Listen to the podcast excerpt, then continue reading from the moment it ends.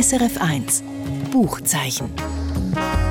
Präsentiert von Exlibris, Ihr Onlineshop für Bücher und E-Books. exlibris.ch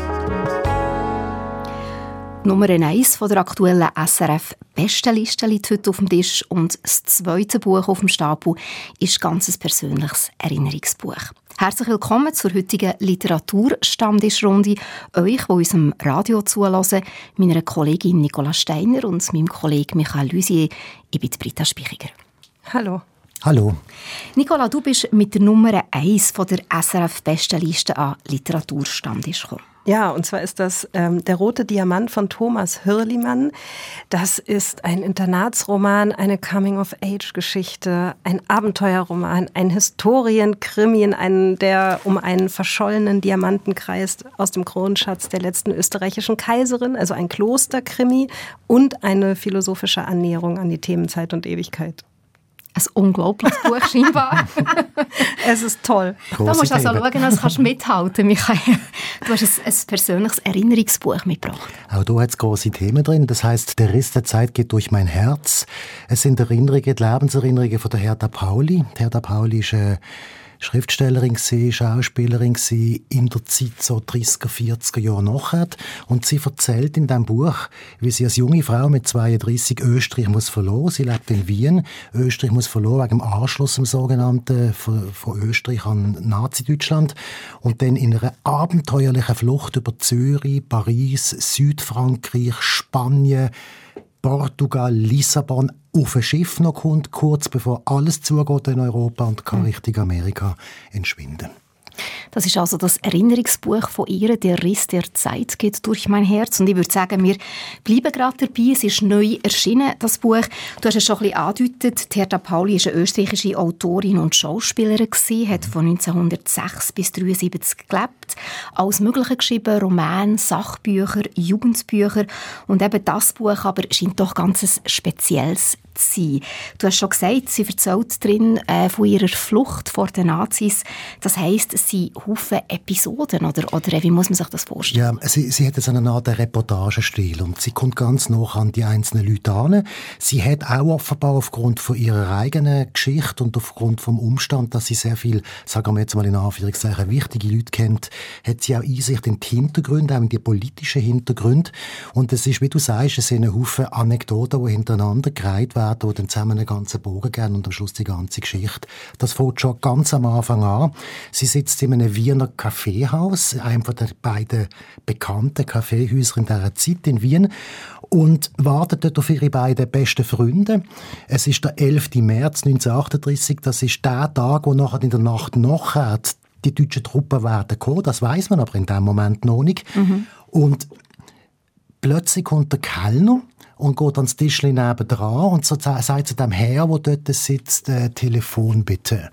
Und dann stellt sich heraus, dass das der Dr. Seyss Inquart ist. Das ist der österreichische Nationalsozialist, der Vierer, wo später dann auch Einsatz nimmt in der Hitlerregierung und wo im Prinzip jetzt muss der ganze Anschluss für Österreich, wo in Berlin bereits geplant wird, durchführen.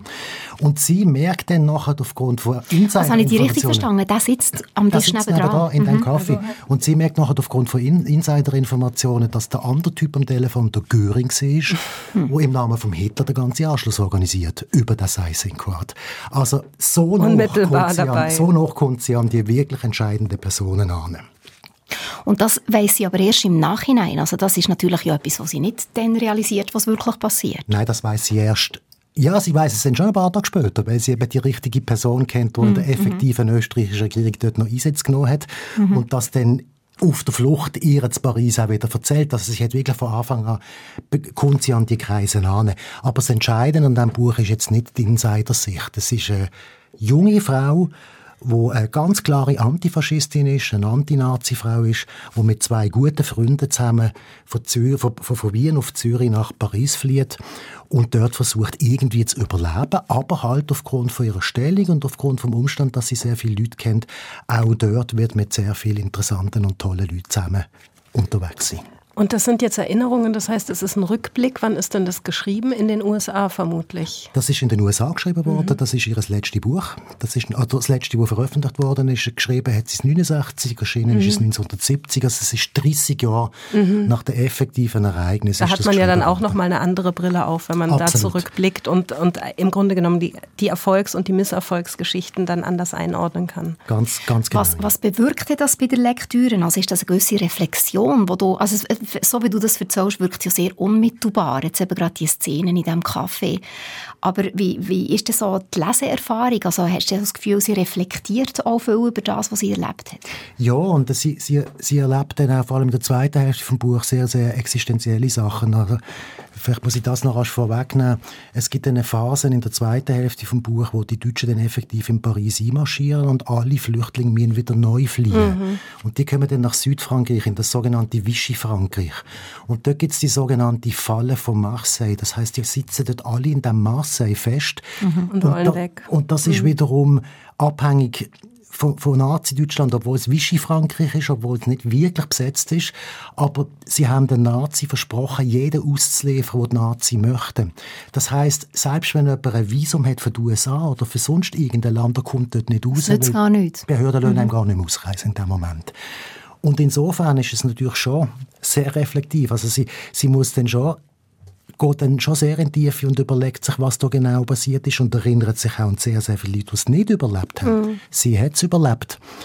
Aber es gibt auch schöne Sachen in, in dem Buch insofern, als dass sie erlebt mitten im Buch völlig völlig überraschend irgendwann in Südwestfrankreich eine ganz intensive Liebesbeziehung zu einem Mann, der später in die Resistance geht. Mhm. Dort ist einfach der Tischler vom, vom Dorf und der macht vor allem Särg. Und, und, das ist der schönste Mann noch vom Dorf und so. Und das ist eine sehr, ja, wahrscheinlich eine sehr leidenschaftliche Beziehung. Und sie kommt 30 Jahre später, in dem Moment, wo sie an dem, am Schreiben von dem Buch ist, wieder in das Dorf zurück. Und die trifft sind, sie ihn wieder? Die sind auseinander, er lebt nicht mehr, mhm. aber sie mhm. trifft seine Witwe. Hm. Und die beiden Frauen sitzen dort und vergießen Tränen und äh, es ist sehr rührselig, weil sie beide sehr geliebt haben und weil sie beide gewusst haben, sie sind, weiß Gott, nicht die einzigen Frauen in seinem Leben also, also die Distanz ist dann wiederum sehr schön. Mhm. Und sie ist auch stilistisch sehr schön, wenn man sich vorstellen der Stil von dem Buch ist so ein bisschen vergleichbar halt mit den 20er, 30er Jahren, wo sie sozialisiert worden ist, schreibmäßig. Man spürt den Erich Kästner durch, man spürt den Tucholsky durch. Und also, der Stil ist dann, dann wirklich in, in, in den 60er Jahren immer noch da. Mhm. Mhm, mhm. Gibt es ein Beispiel? Ja, ich weiß, es ist jetzt noch schwierig zu sagen. Mhm. Äh, es ist doch eine Art so, so ganz noch und ganz noch bei, bei, beim Leser und auch ganz noch bei der Sache, die man darüber erzählt, liebevoll als Erzählung. Ich kann es vielleicht den Menschen so beschreiben, wie Erich Kästner beispielsweise geschrieben hat. Es, es gibt ganz ein konkretes Beispiel. Mhm. Sie reist ja, wie ich gesagt habe, mit zwei Freunden zusammen und dann haben sie ein Codewort. Sie schicken sich Telegram und sie reisen nie zusammen. Mhm. Also wenn der erste in Zürich ankommt, dann telegrafiert er zurück auf Wien Grüße von Onkel Emil. Und das wiederum ist tatsächlich ein Zitat Bezug, aus ja, genau.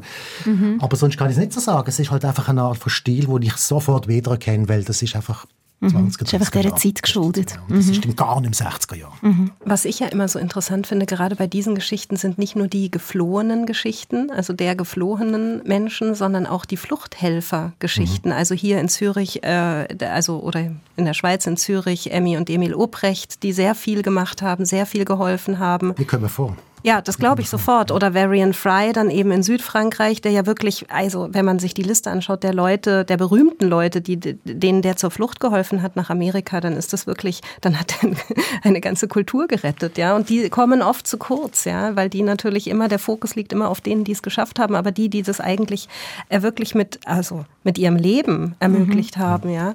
Das also der Varian Fry, wo du jetzt erwähnst, mhm. der hat da eine ganz zentrale Rolle. Sie kommt dann Game raus.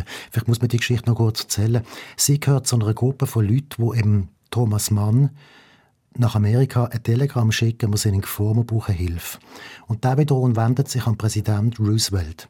Und der wiederum sagt das seiner Frau. Eleanor Roosevelt. Mhm. Und die organisiert dann so eine Art Hilfskomitee für Südfrankreich. Und es geht ein Mensch namens Varian Fry tatsächlich auf Marseille und macht das, macht das Keimkomitee dort zur Rettung von diesen Leuten auf in einem Hotelzimmer irgendwann mhm. in der Marseille und sie ist eine der allerersten, die über diese Organisation dann wirklich rauskommt. Gerettet und das wird. ganz mhm. Haufen Leute gerettet, mitunter auch ähm, Franz und Alma Werfel, mhm. große Dichter mit seiner bekannten Frau. Mhm. Aber auch der Walter Mehring, der ein ganz enger mhm. Freund ist von ihr. Sie reisen zusammen, der Karl Frucht, alle die Leute aus dieser Zeit und aus diesem Freundeskreis werden alle gerettet, während einem ganzen Haufen andere Leute, die halt nicht die Namen haben, muss man mhm. auch sagen, ja. ganz normale Flüchtlinge, in dem Marseille hängen bleiben, bis sie am Schluss deportiert werden in KZs. Mhm. Und das ist auch wahrscheinlich auch eben eine Qualität von diesem Buch, wenn ich die richtig verstehe, dass man eben so die, die ganze grosse Geschichte ganz persönlich erlebt, auch eben vielleicht durch die Art, wie sie die Erlebnisse und die Erfahrungen beschreibt. Ganz genau. Es mhm. gibt so eine wahnsinnig eindrückliche Szene, wo sie in Zürich sitzt im Café Odeon am ersten Morgen nach ihrer Flucht und zum ersten und sie hat dann Zeitungen lesen. Also sie hat einen Tisch voll Zeitungen und dort ist die Geschichte der Hitler ist jetzt gerade in Wien. Der ist jetzt gerade dort einmarschiert. Am Tag vorher ist er auch mit dem Auto paradiert durch die, durch die ihre Stadt und sie beschreibt, wie sie die Stimme hört. Hm. Wie sie die Stimme von dem Hitler hört und weiß, ich Heim ins Reich, aber wo ist mein Heim? Mhm, ausgeliefert. genau, mhm. dort kommt es zusammen, oder? die große Politik und die Person. Mhm. Ja, genau das. Also eine große Leseempfehlung? Sehr große Leseempfehlung. Mhm. Und es liest sich auch also es ist, es ist einfach toll zum Lesen. Wie gesagt, Erich Kästner lässt grüßen. der Riss der Zeit geht durch mein Herz, heißt das Erinnerungsbuch von der Hertha Pauli, wo eben du, Michael, heute vorgestellt hast. Die österreichische Schauspielerin und Autorin erzählt drin von ihrer Flucht vor den Nazis. Erschienen ist es im Verlag Schollnei und 256 Seiten lang. Und es gibt auch eine ganz ausführliche, detailliertere Sendung zu dem Buch, das du gemacht hast. Die findet man auf srf.ch Audio-Kontext. Ein Zitat von Heine. Fällt mir gerade auf. Mhm. Kontext? Nein, der Riss der Zeit geht durch mein Herz. ja, das, das, das ist ein Zitat, das sie immer benutzen, der, der Walter Mehring und sie. Das ist ein Heine-Zitat, genau. Aber jetzt wollten wir zu meinem Aber Buch es ist, wirklich, es ist wirklich sehr ein schöner Gedanke, der Riss der Zeit geht durch mein Herz. Ja. Das muss man ein bisschen einsinken. Und jetzt zu einem renommierten Schweizer Autor, zum Thomas Hürlimann. Sein neuer Roman heisst «Der rote Diamant» und die meisten Kritiken, die man darüber lesen kann, die sind hymnisch. und auch du, Nicola, du hast gesagt, das Buch sei ein schillerndes Juwel von der Gegenwartsliteratur. Was macht der Roman so außergewöhnlich? Ja, das ist natürlich immer schwer zu beschreiben. Also sagen wir es mal ähm, ganz simpel mit Nietzsche, den Hörlimann auch zitiert, unter anderem, aber nicht in dem Buch, sondern ähm, im Gespräch, als ich ihn getroffen habe. Nietzsche hat gesagt, es gibt wie drei Arten. Der, es gibt diese erste Ebene des normalen Plots. Ja, mhm. also da, das spielt in einem Klosterinternat. Es ist ungeheuer spannend. Es geht, äh, die, die Jugendlichen, drei, vier Jugendliche gehen auf die Suche nach dem berühmt-berüchtigten roten Diamanten. Das ist mal das eine, das ist sehr abenteuerlich, das ist sehr krimihaft, das ist mhm. sehr spannend, das ist auch sehr ähm, lustig in dem Sinne, also humorvoll und ironisch und komisch. Und dann gibt es eine zweite Ebene, das ist eine, so eine Ebene, an der man sich erfreuen kann, wenn man sie liest. Die braucht man nicht zwingend, aber wenn man sie, wenn man so ein bisschen was darin entdeckt, dann freut man sich. Das sind so wie die, wie die äh, kleinen äh, Streuselkuchenstücke, äh, die ausgelegt werden, damit man sie findet. Das mhm. sind so die Symbole und Verweise und die philosophische mhm. Ebene. Mhm. Und das Dritte ist, der Autor schreibt das Buch einfach für sich und zu seinem großen Vergnügen. Dazu kann ich nichts sagen. Aber ich als Lesende hatte ein großes Vergnügen, es zu lesen. Und deswegen mhm. finde ich, das bringt Hürlimann sehr gut zusammen. Es ist sehr spannend, es ist sehr unterhaltsam im guten Sinne. Mhm. Und gleichzeitig hat es aber ganz viele Gedanken und Überlegungen, die in meinen Augen hochphilosophisch philosophisch sind, ja, also zum Phänomen der Zeit, zum Phänomen der Gegen, der Ewigkeit. Also diese ganzen Verweise, die er da einbaut, die finde ich sind wirklich sehr kunstvoll. Also was umgesetzt. heißt, was heißt ja. das genau, die philosophische, eben zum Beispiel zum Thema von der Zeit oder zum Thema von der Ewigkeit? Also, mh, es gibt, ich mache es jetzt mal an zwei Beispielen fest. Das Ganze ähm, spielt ja in einem Kloster, Klosterinternat. Das heißt hier Maria zum Schnee, aber natürlich weiß man innerhalb von wenigen Sekunden, dass es eigentlich das Kloster Einsiedeln ist, mhm. weil auch die schwarze Madonna eine große Rolle spielt in dem Buch. Ist und weil man, genau, er war selber da. Mhm. Dieser Arthur Goldau, der junge elfjährige Junge, der in dieses Kloster geschickt wird, ist auch ein alter Ego von Hörlimann. Es ist sehr vieles angelehnt. Du, du schaust so überrascht, Michael. Das ist gebannt, Nicola. Ja, ganz gebannt. gebannt. Das, gerade so. das ist auch ein alter Ego von, von Thomas Hörlimann und der äh, kommt in dieses Klosterinternat. Und die gehen dann, äh, so ein paar Kumpels von ihm, Schicksalsgenossen in diesem Kloster, gehen auf die Suche nach dem roten Diamanten. Der Diamant wiederum ist natürlich der Edelstein, der nicht vergeht. Das ist schon eine Anspielung mhm. auf die Ewigkeit und auf die mhm. Unvergänglichkeit. Mhm. Der Tagesablauf dieser Klosterschüler ist aber rigoros. Also die müssen um vier Uhr morgens aufstehen, die kriegen eine Kutte von irgendeinem Klosterschüler, der gerade das Kloster, das Internat verlassen hat, kriegen die die Sandalen und die Kutte und müssen alles annehmen. Dann müssen sie jeden Tag das Salve Regina sprechen, beten, lernen. Also ora et labora et labora mhm. et labora. Das ist dieser ewige Tagesablauf. Und wenn man immer alles gleich macht, dann ist natürlich die Zukunft die Vergangenheit und die Vergangenheit die Zukunft. Mhm. Und mit diesem Prinzip ähm, spielt er nicht, aber dieses Prinzip dekliniert er gewissermaßen durch in mhm. dem Buch. Ja. Und mhm. natürlich ist es damit auch eine Art Abgesang auf äh, eine alte Zeit, die verloren geht, weil die runde Uhr, so wie wir sie kennen, von äh, 0 bis 12, von 12 mhm. bis 12, die mhm. gibt es so nicht mehr, sondern wir schauen hier auch auf die analoge Uhr und äh, auf die digitale Uhr und die funktioniert natürlich ganz anders. Also es ist natürlich auf der Ebene mhm. sehr äh, ja, was soll ich sagen, ein, ein äh, also auf der Meta-Ebene nochmal ganz anders zu lesen. Mhm. Und dann geht mhm. es natürlich, der rote Diamant, den gab es offenbar wirklich, was mhm. ich nicht wusste. Das mhm. war im Besitz der Habsburger, ja, des Königshauses. Mhm. Also die Königin Sita und Kaiser Karl I., die hatten den in ihren Besitz. Und als dann das äh, Kaiserreich zugrunde ging, war der plötzlich verschwunden, mhm. beziehungsweise der ganze Kronschatz war verschwunden. Und er tauchte aber auf. Er tauchte nämlich in einem Zürcher Safe auf. Das Einzige, und das war, das entspricht der Realität, ein 6000 Jahre Jahre alter Diamant. Das Einzige, was fehlte, war dieser Diamant. Und jetzt machten sich diese Jungen irgendwie Gedanken darüber, wo könnte dieser Diamant sein? Der muss in diesem Kloster sein, weil nämlich das Kloster zum Habsburger Reich gezählt wird und die Königin Sita, Kaiserin Sita, jeden, jedes Jahr einmal kommt, und, um die Totenmesse lesen zu lassen und zu beichten. Und sie, sie vermuten, genau, sie vermuten, dieser mhm. Diamant, Diamant muss irgendwo im Umfeld der schwarzen Madonna versteckt sein. Und wie Diamanten, wie versteckt man Diamanten? Natürlich so, indem man sie sichtbar macht. Also gucken die Jungs die ganze Zeit, wo könnte dieser Diamant wirklich sein? Also den, den müssen wir ja sehen, weil Diamanten verbirgt man, indem man mhm. sie irgendwo so einordnet, dass sie, sie so offensichtlich nur, sind. Genau, mhm. genau. Mhm. Also das ist wirklich toll gemacht und sehr spannend geschrieben. Und dann kommt natürlich Abgesang auf die alte Zeit. Es ist natürlich auch so, Spielt Anfang der 60er Jahre, oder? Mhm. Dann hören sie immer von außen irgendwie äh, Bob Dylan, The Times They Are Changing und die Mädchen, die dann irgendwie im Dorf frohlocken und man merkt, es kommt eine neue Zeit, es weht ein neuer Wind und auch damit befassen sich natürlich so junge Zöglinge im Kloster. Es gibt so eine Doppel-CD vom ähm, Thomas Hürlimann, äh, ein Hörbuch, wo, wo er in einem Verlag eingelesen hat oder erzählt hat, wo erzählte Geschichten transportiert. Das ist noch nicht so alt und er erzählt genau die Epoche, wo er selber in dem ja, das ist dieses Einsiedeln, oder? Genau, Dafür hat er den Deutschen genau. Hörspielpreis bekommen Ganz im genau. letzten. Jahr. Also baut das mhm, auch auf genau. auf Ja, es also baut auch, genau so eine mhm, Geschichte genau. erzählt, die er ja. selber erlebt hat. Ja, genau. Also es baut sehr, es ist natürlich sehr stark autobiografisch grundiert. Mhm.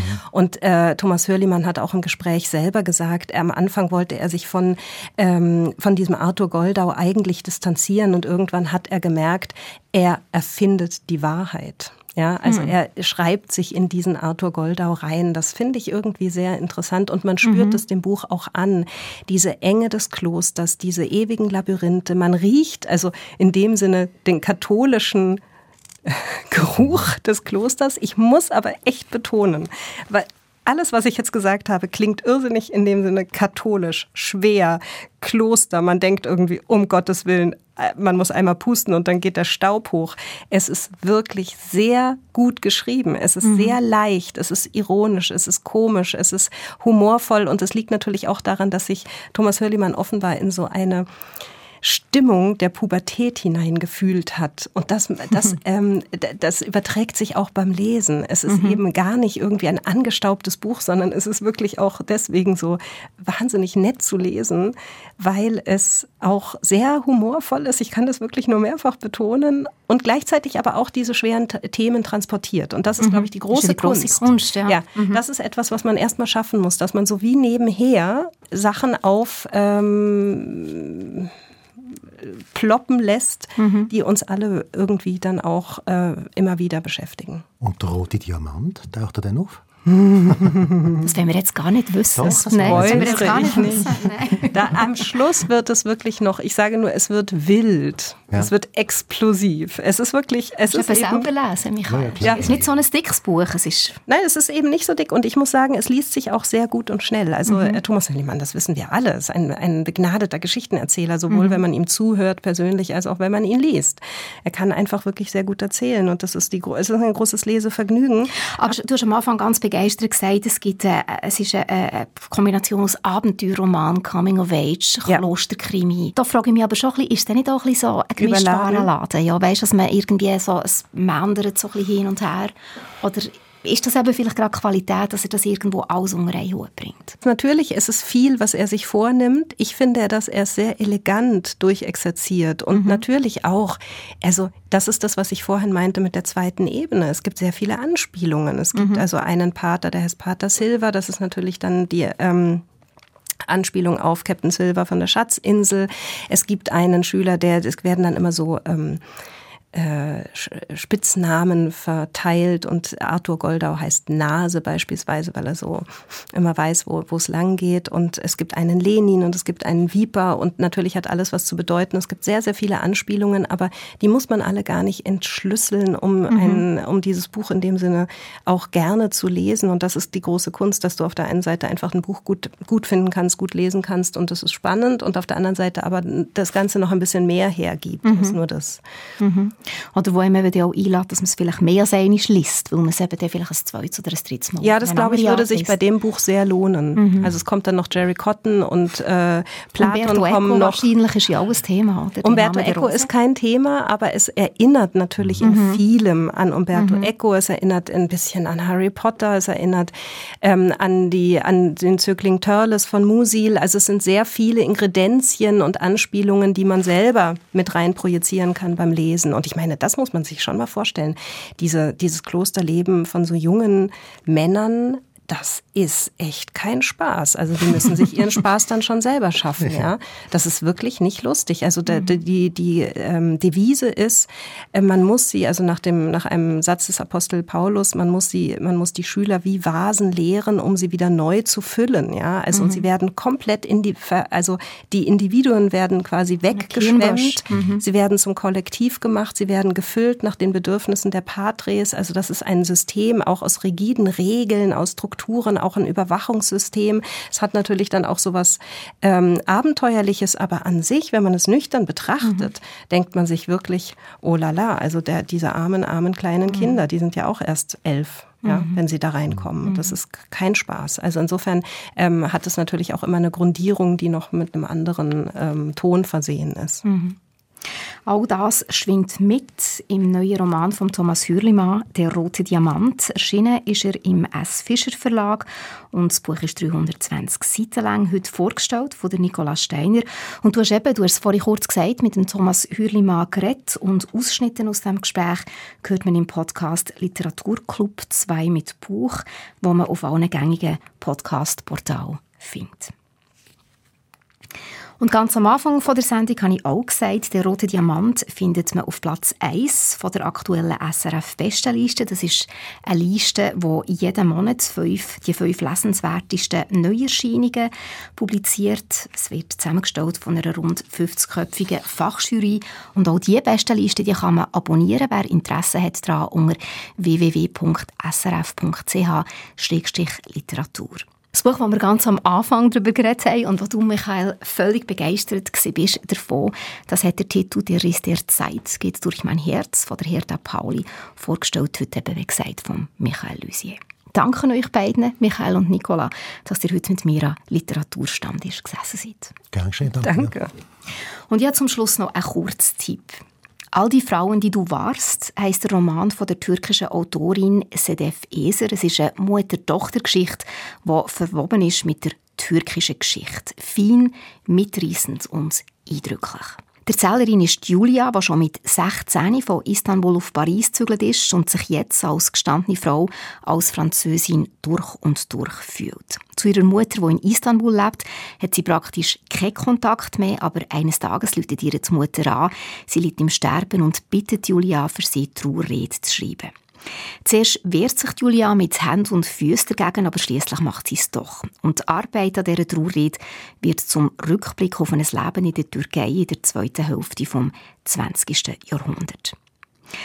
Als Inspiration bekommt Julia von ihrer Mutter eine alte Ledertasche mit lauter Erinnerungsstücken. Das sind nicht nur Briefe, Fotos und andere Züge aus dem Familienleben, sondern auch Kostüme, Drehbücher und Auszeichnungen. Julia, ihre Mutter, war in den 60er und 70er Jahren gefeierte Schauspielerin, die die unterschiedlichsten Figuren verkörpert hat und darum auch der Titel vom Buch «All die Frauen, die du warst».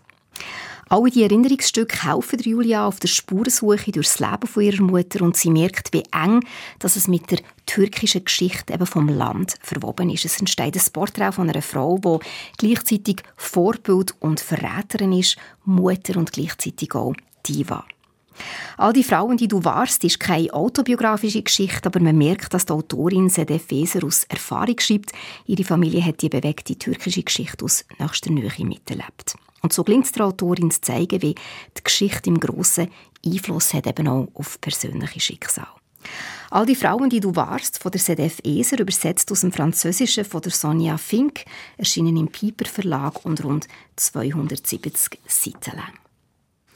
Das ist es vom heutigen Buchzeichen. Mein Name ist Britta Spichiger. Schön, wenn ihr nächste Woche daheim oder unterwegs wieder mit dabei seid. Gleicher Sender, gleiche Zeit. SRF 1 Buchzeichen. Präsentiert von Exlibris, Ihr Onlineshop für Bücher und E-Books. exlibris.ch